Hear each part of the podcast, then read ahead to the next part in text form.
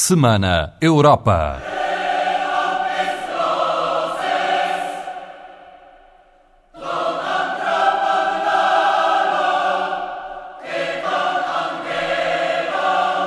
Esta semana, uma reportagem de Vasco Gandra em Bruxelas com os argumentos contra e a favor da diretiva Bolkenstein a poucos dias da votação no Parlamento Europeu.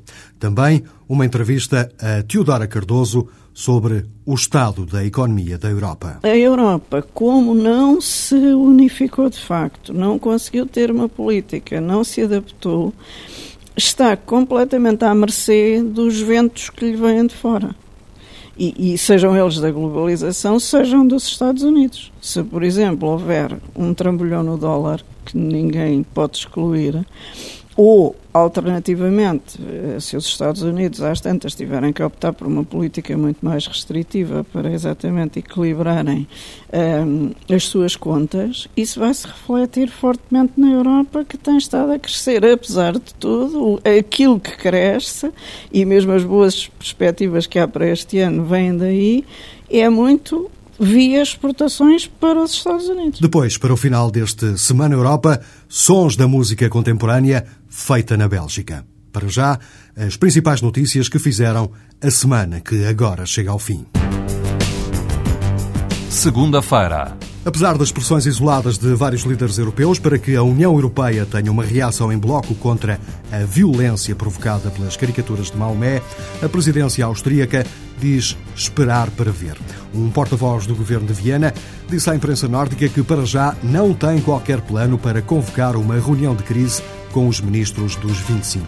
Em Bruxelas, a Comissão Europeia condena a violência do fim de semana e diz-se solidária com os países membros afetados. The Commission condemns the violence perpetrated on the weekend in the strongest possible terms. The President has spoken with the Prime Ministers of Denmark and Sweden and expressed the solidarity of the Commission with the member states concerned. Numa outra frente, o primeiro-ministro espanhol e o primeiro-ministro turco assinaram um texto conjunto no International Herald Tribune, no qual lançam um apelo à calma e ao respeito. Zapatero e Erdogan sublinham que a publicação das polémicas caricaturas pode ser perfeitamente legal, mas é rejeitável do ponto de vista moral e político. O primeiro-ministro espanhol e o primeiro-ministro turco são os principais impulsionadores de um projeto chamado Aliança das Civilizações e no artigo já referido escrevem que todos seremos perdedores se não conseguirmos parar imediatamente com esta crise. Terça-feira. Os médicos europeus querem deixar a saúde fora da diretiva comunitária que vai liberalizar os serviços. É pelo menos o que revela o jornal Le Monde. O diário francês diz mesmo que o lobby médico já conseguiu convencer vários eurodeputados que estão prontos para votarem a favor das pretensões dos médicos. No entanto, a Associação Internacional de Utentes dos Serviços de Saúde já vai dizer que a exclusão dos serviços de saúde da diretiva é contrária aos interesses das pessoas que procuram tratamento médico em países que não seja o seu. Pelo que revela hoje a imprensa nórdica, vários políticos dinamarqueses, especialmente da oposição, vão criticar a União Europeia pela alegada falta de apoio de Bruxelas durante esta crise provocada pelas caricaturas. O membro do Partido Socialista não hesita em afirmar que este é claramente um problema europeu e não apenas dinamarquês. O porta-voz da Comissão Europeia disse em Bruxelas que a posição da Comissão tem sido bem clara desde o início e, por isso, não entende este tipo de críticas. I can really not understand this kind of criticism. José Borrell, o presidente do Parlamento Europeu, também já veio dizer que a instituição condena todos os ataques contra as embaixadas europeias em vários países muçulmanos. Depois da morte de um padre italiano na Turquia, Silvio Berlusconi foi à rádio pedir ao governo de Ankara para neutralizar aquilo que ele chamou de fanáticos. O primeiro-ministro diz que a situação é muito preocupante e que ainda hoje vai telefonar ao primeiro-ministro turco, mas sublinha que este caso não deve atrapalhar as negociações da Turquia para aderir à União Europeia. As forças de segurança do governo de Ankara detiveram nas últimas horas um jovem estudante acusado de ter morto um padre italiano a tiro no domingo quando ele rezava numa igreja turca. Quarta-feira. Apesar do processo de ratificação do Tratado para a Constituição Europeia estar suspenso na maior parte dos países da União, a Bélgica acaba de o ratificar e tornar-se o 14º país em 25 a fazê-lo. Um processo concluído agora e que precisou de várias votações, como explica Vasco Gandra, correspondente da TSF. Dois terços dos deputados do Parlamento Regional da Flandres votaram a favor do texto constitucional europeu. O voto representa na prática a última etapa no processo de ratificação na Bélgica. Sendo um Estado federal, o texto tem que receber o aval de sete parlamentos, o Congresso e o Senado, e ainda os cinco parlamentos das regiões e comunidades, fase que concluiu ontem. Falta ainda o sinal verde do governo Flamengo, o que é uma formalidade, e a Bélgica torna-se assim o 14º Estado-membro a aprovar a Constituição. O texto não provocou grandes polémicas como nos países vizinhos França e Holanda e recebeu o apoio da esmagadora maioria dos partidos. Para já, mesmo com o processo suspenso, 14 países já disseram sim à Constituição e dois disseram não. Tal como se esperava, a Comissão Europeia deixou nas últimas horas um incentivo aos Estados-membros para levantarem as barreiras aos trabalhadores dos novos países da União. O relatório apresentado em Bruxelas sublinha que a entrada de mão de obra barata dos novos Estados, desde o alargamento em 2004, foi reduzida e teve efeitos positivos.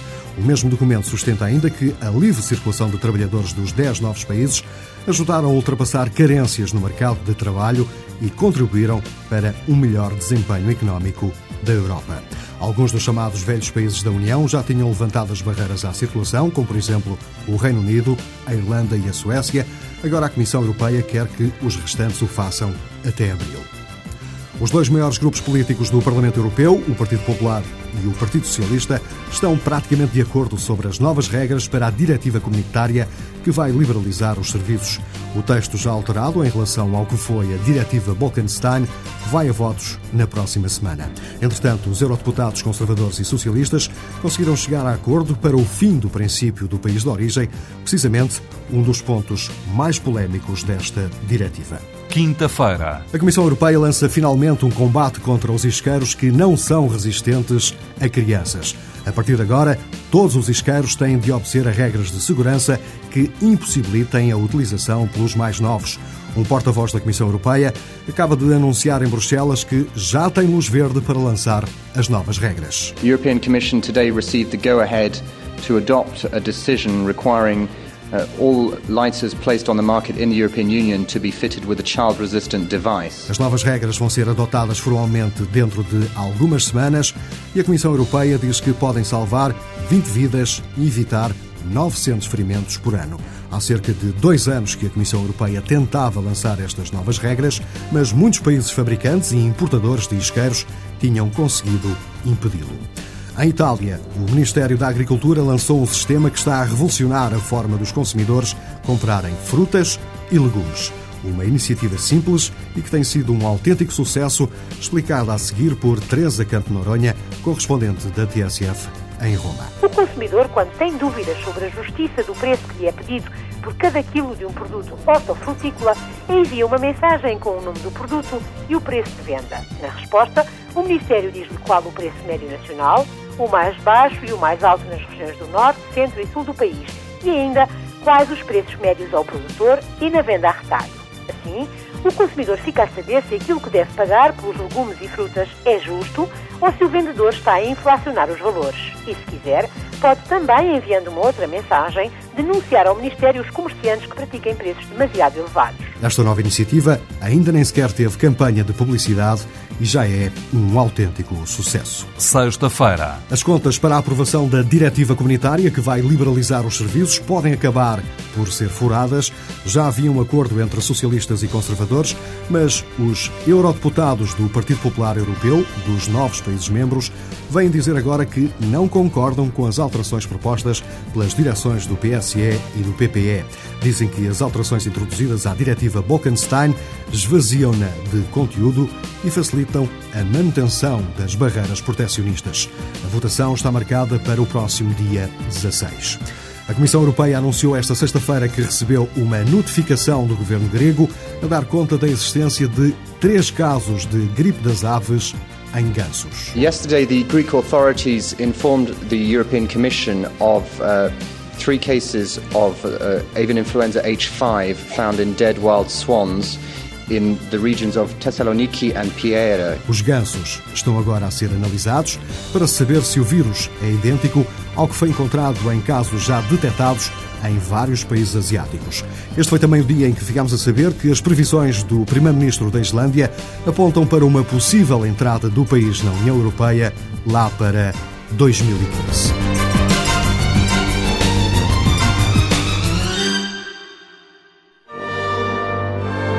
A Europa por dentro. É claramente uma das diretivas comunitárias mais polémicas dos últimos tempos. Houve quem lhe chamasse Frankenstein em vez de Bolkenstein. Já vem da anterior comissão, liderada por Romano Prodi, e é agora recuperada. Durão Barroso está empenhado em fazer aprovar a diretiva que pretende liberalizar os serviços no espaço da União Europeia. Uma tarefa que não vai ser nada fácil, como se percebe pela reportagem de Vasco Gandra em Bruxelas. A Comissão Europeia acredita que se pode criar mais riqueza e postos de trabalho com a Diretiva Serviços. Um estudo de economistas dinamarqueses vai no mesmo sentido, aponta para a criação de 600 mil empregos no conjunto dos 25. Para a porta-voz da União dos Empresários e Industriais Europeus, as vantagens são claras. Es decir, al haber más empresas que pueden irse a un país a ofrecer sus servicios o a establecerse, porque esta posibilidad también la tiene la directiva, hace que el consumidor tenga más, una oferta mucho más amplia y que también la tenga a mejores precios. Mais concorrência, maior oferta e melhores preços para os consumidores, garante Maria Fernanda Fau. Ora, aqui começam as divergências. O eurodeputado do Bloco de Esquerda, Miguel Portas, não está tão otimista, sobretudo no caso de prevalecerem certas disposições. Quanto à qualidade e aos preços, está a prover, porque exatamente um, um outro dos problemas, que é a uniformização do, hum, do mercado de serviços em escala europeia coloca é exatamente o da qualidade da prestação de serviços. A partir do momento em que ela estimula a colocação de uh, a regulação pelos quadros legais do país de origem, isto significa que, em muitos casos, como é evidente, basta que nesse país de origem os requisitos ambientais para certos produtos uh, e certos serviços sejam menos elevados, para, como é evidente, dinamitarem os países aonde se vão instalar para prestar serviços, mas aonde o quadro legal é mais exigente. Vale então a pergunta, afinal, em concreto, o que diz a Diretiva Serviços?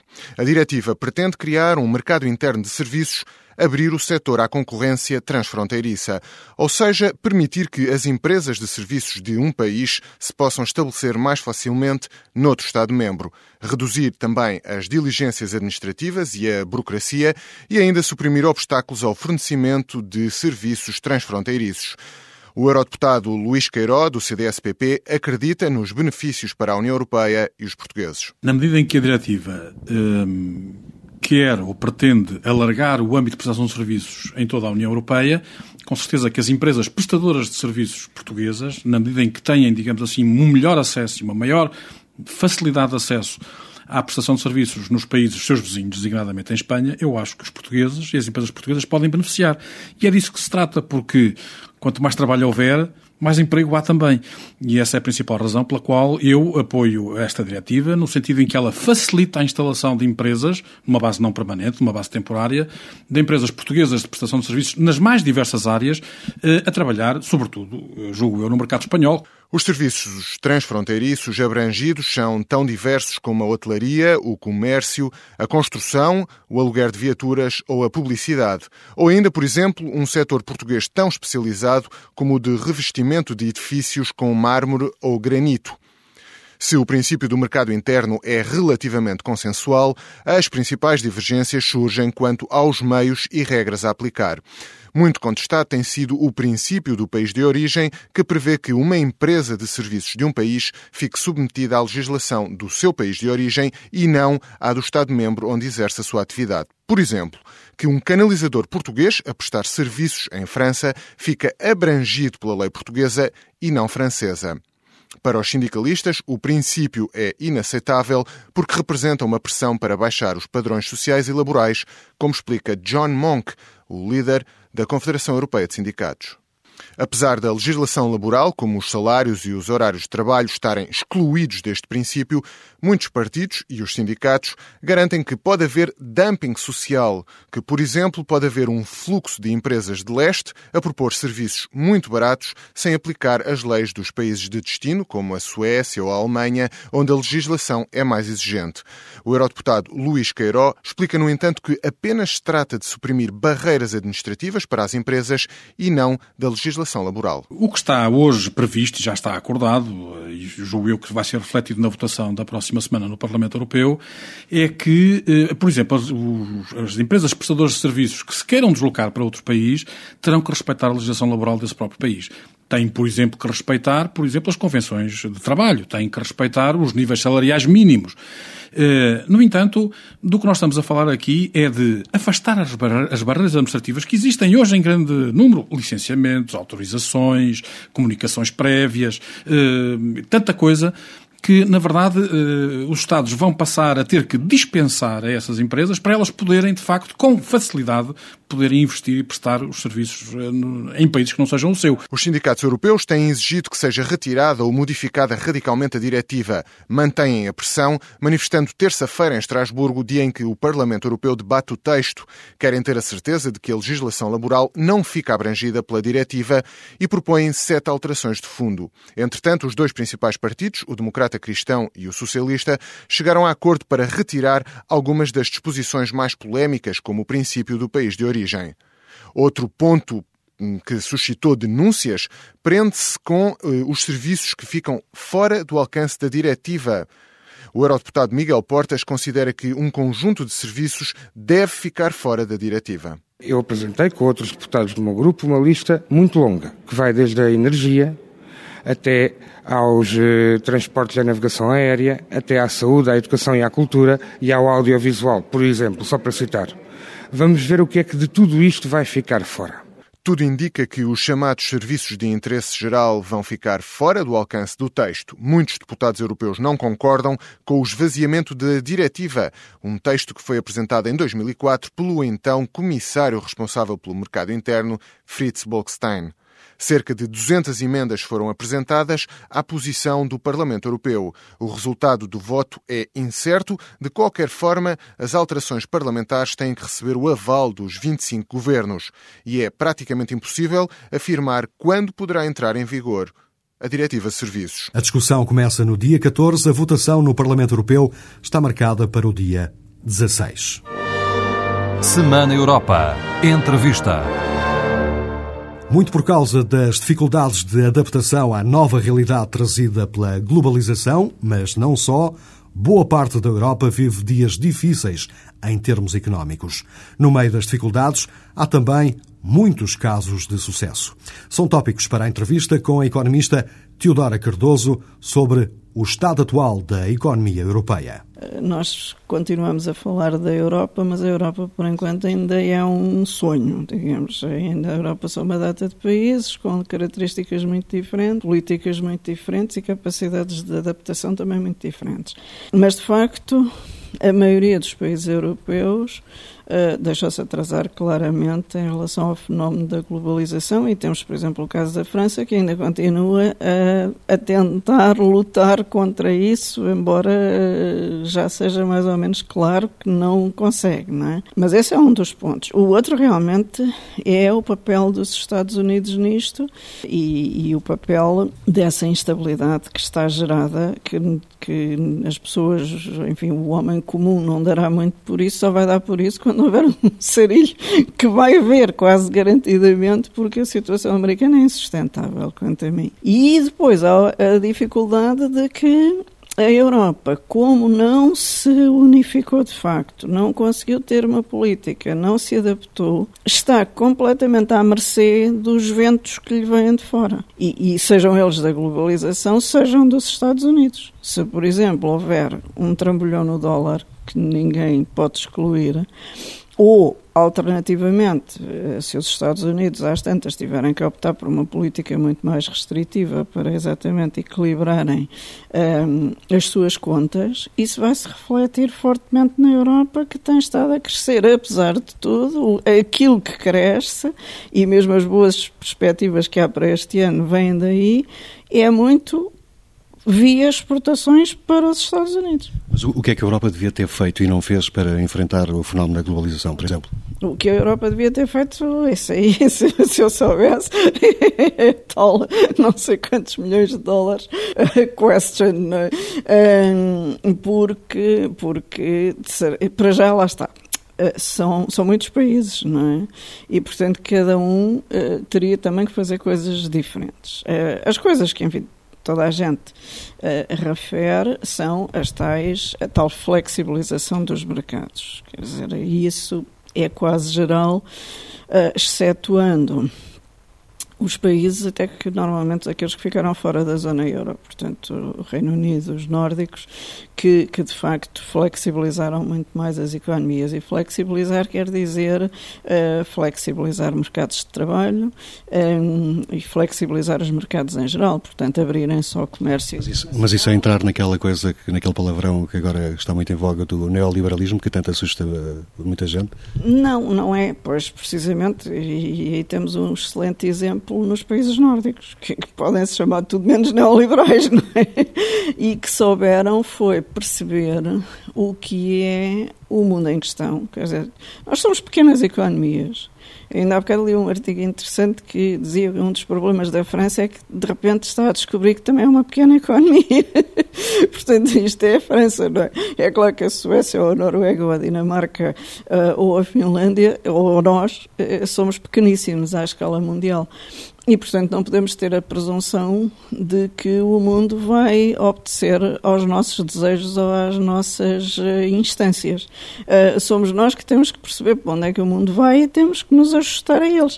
Uh, a isso. Agora, não quer dizer que esse ajustamento signifique que temos que fazer as coisas, por exemplo, exatamente da mesma maneira que faz um governo republicano americano que é de facto a versão uh, neoliberal.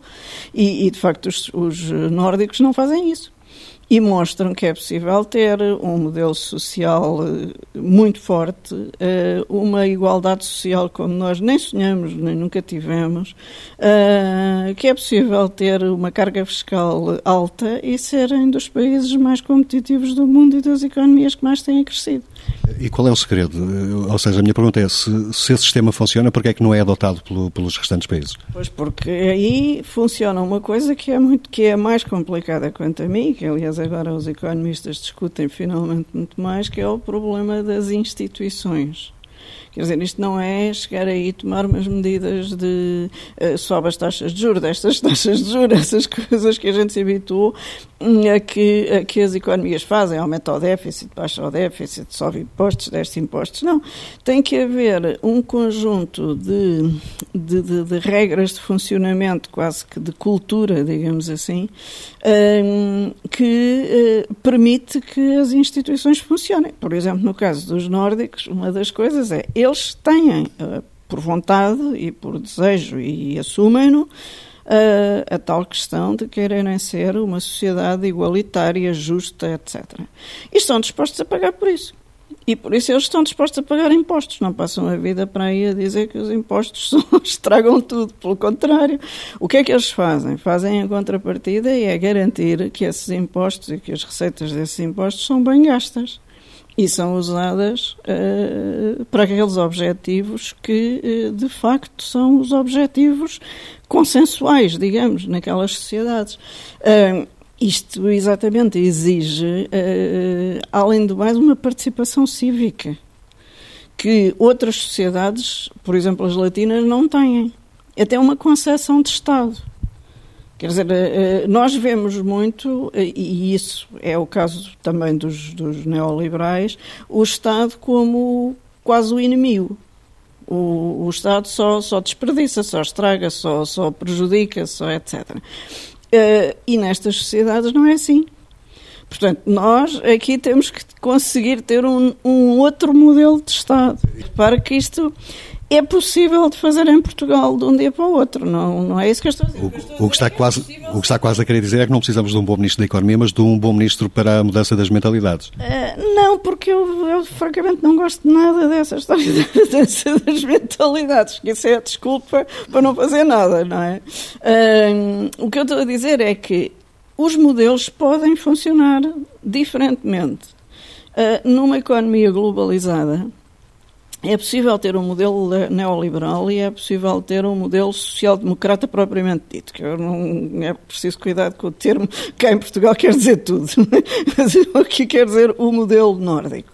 Um, e isto são coisas que são perfeitamente possíveis, não, não dependem de facto de dizer, pronto, se nós consideramos que vamos abrir a economia, vamos flexibilizar os mercados, então somos neoliberais. Não, não é nada disso. Podemos fazer isso e não ser neoliberais. Agora, temos que assumir quais são as nossas condicionantes e depois temos que adaptar as nossas instituições e, de facto, um bocado as nossas mentalidades a, a essas condicionantes. O que nós não podemos fazer, e é o nosso erro, e tem sido o erro por exemplo, até há bocadinho o caso da França, é querermos impor a nossa maneira de pensar a um mundo que não tem que obedecer, nem, nem está para isso, nem nunca estaria disposto a fazer aquilo que a gente quer.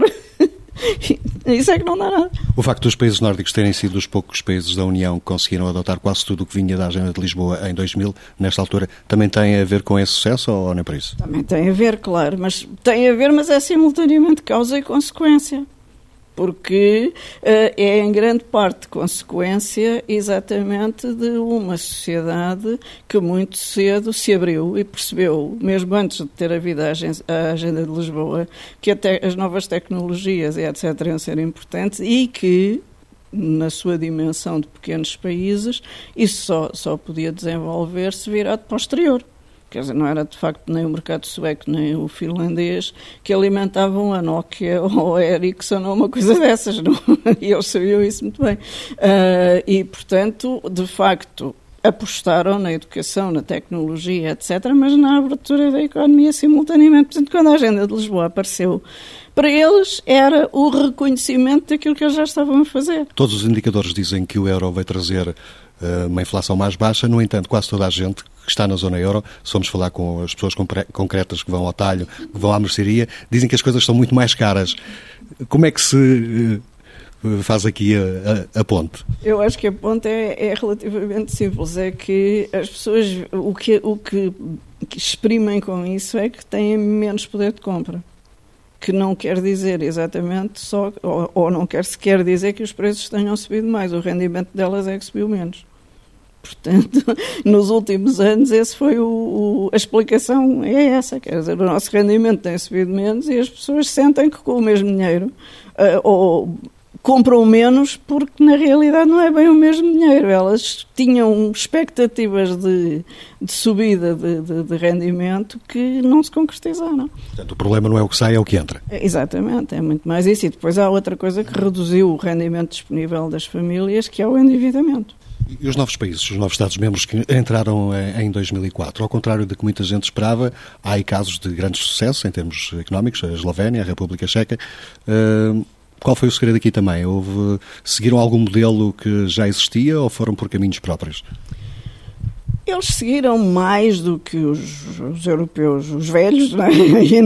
Old Europe e New Europe, eles seguiram mais o modelo americano, claramente. Um, e era quase inevitável que assim fosse, porque eles, no fundo, tiveram que refazer todas as suas instituições. Quer dizer, de facto, aquilo estava tudo, foi começar do zero. Eu penso que nós aí, sobretudo muitos empresários portugueses, uh, foram descuidados em pensar que aquilo não ia dar nada, porque era muito complicado, e de facto era, mas tinha no fundo também um incentivo, é que eram países novos realmente com a força toda de, de se quererem afirmar de novo.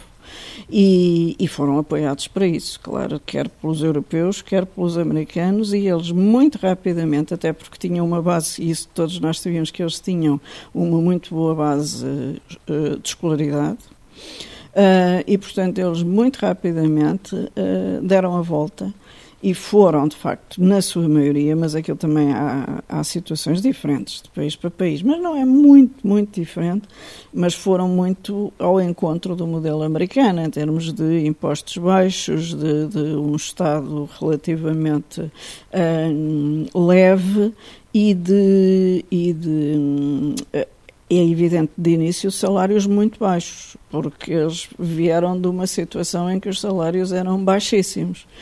Agora, vão ter que se ver, à medida que vão ganhando mais rendimento e, e que vão crescendo, uh, também vão ter que se ver com os problemas dos salários que vão já estão a subir e vão continuar a subir. Para já, as coisas parecem estar a correr bem para a maior parte dos países que entraram na União Europeia em maio de 2004.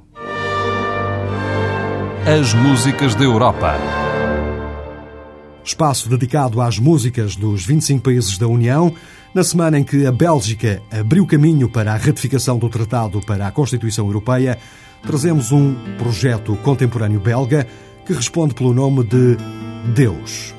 Dúvidas, sugestões e perguntas sobre a União Europeia podem ser enviadas para o e-mail semanaeuropa.tsf.pt.